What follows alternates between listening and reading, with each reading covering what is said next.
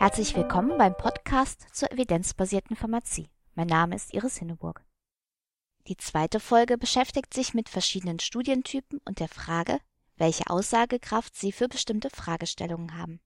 Die Wirksamkeit ist durch Studien belegt.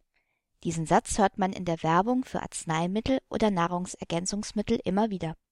Das hört sich ja auch erst einmal gut an.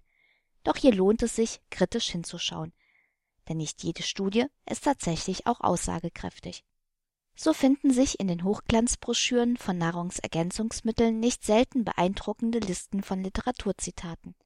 Beim näheren Hinsehen verbergen sich jedoch dahinter häufig Laborversuche oder Tierexperimente.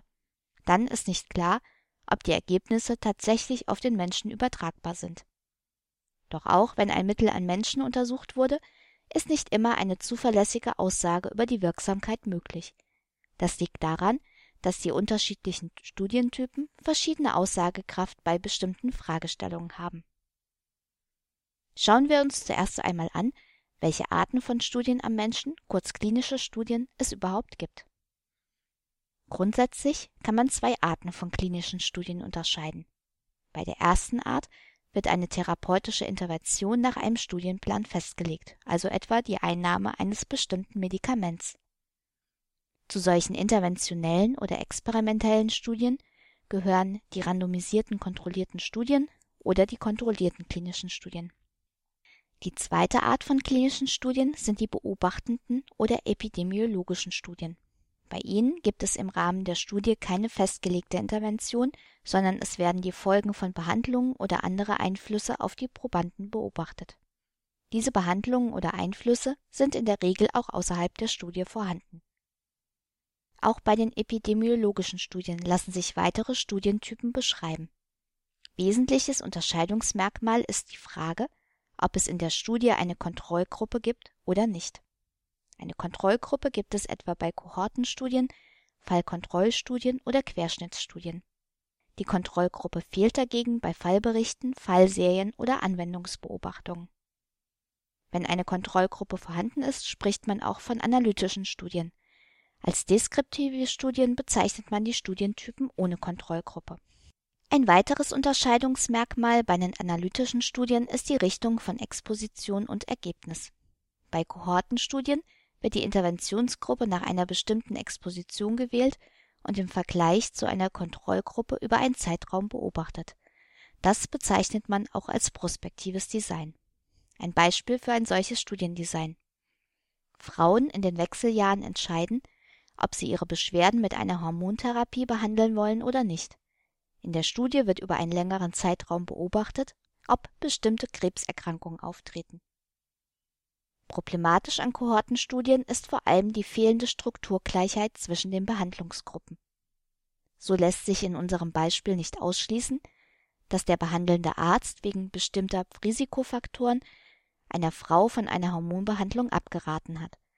Dadurch kann das Ergebnis der Untersuchung verzerrt werden. Eine retrospektive Betrachtungsweise findet sich bei Fallkontrollstudien. Eine typische Fragestellung ist etwa, bei erkrankten Patienten in der Vergangenheit nach Risikofaktoren oder Ursachen zu suchen. Als Kontrollgruppe dienen dabei gesunde Probanden. Im Arzneimittelbereich könnte so etwa bei Patienten mit einer Leberzirrhose danach geforscht werden, ob sie ein bestimmtes Arzneimittel eingenommen haben, das im Verdacht steht, hepatotoxisch zu sein. Dieses Beispiel macht aber auch die Problematik von Fallkontrollstudien deutlich. Die möglichen Ursachen für die aufgetretene Erkrankung können vielfältig sein. Häufig lassen sich die möglicherweise verantwortlichen Faktoren im Nachhinein nicht mehr rekonstruieren.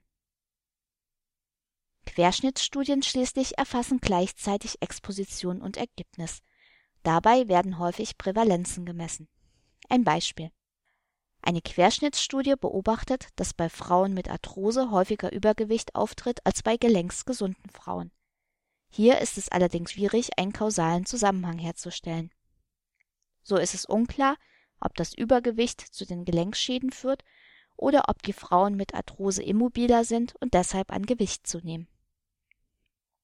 Diese Beispiele zeigen, nicht alle Studientypen sind für die Untersuchung bestimmter klinischer Fragestellungen gleich gut geeignet. Um die Risiken für Verzerrung durch den Studientyp abzubilden, wurden verschiedene Systeme für die Einstufung von Evidenzgraden oder Evidenzhierarchien entwickelt. Häufig wird etwa die Einteilung des Oxford Center for Evidence-Based Medicine verwendet. Ein Link dazu findet sich in meinem Blog. Diese Evidenzgrade gelten jedoch immer nur für eine bestimmte Fragestellung. So kann für eine Studie zu einer diagnostischen Fragestellung ein ganz anderer Studientyp Level 1 Evidenz erbringen als für eine Therapiestudie. Wenn es um die Frage nach dem Nutzen von therapeutischen Interventionen geht, gelten randomisierte kontrollierte Studien als Goldstandard. Dass andere Studientypen bei der Frage nach der Wirksamkeit einer Therapie in die Irre führen können, haben in der Vergangenheit einige Beispiele gezeigt. So fanden sich in epidemiologischen Studien bei Rauchern erniedrigte Blutspiegel von antioxidativen Vitaminen.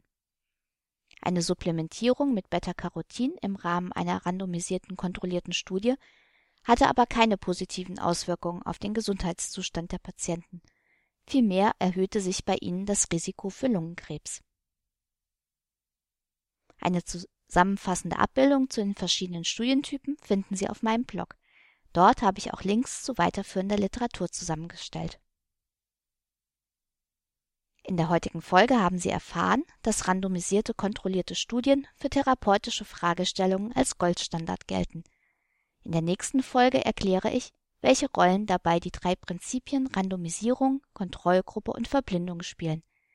Bis dahin alles Gute und bleiben Sie schön kritisch. Sie hörten den Podcast Evidenzbasierte Pharmazie von Iris Hinneburg. Wenn Sie Fragen, Anmerkungen oder Kritik äußern möchten, freue ich mich über eine Nachricht an medizinjournalistin.gmx.net oder einen Kommentar auf meinem Blog unter www.medizinjournalistin.blogspot.de.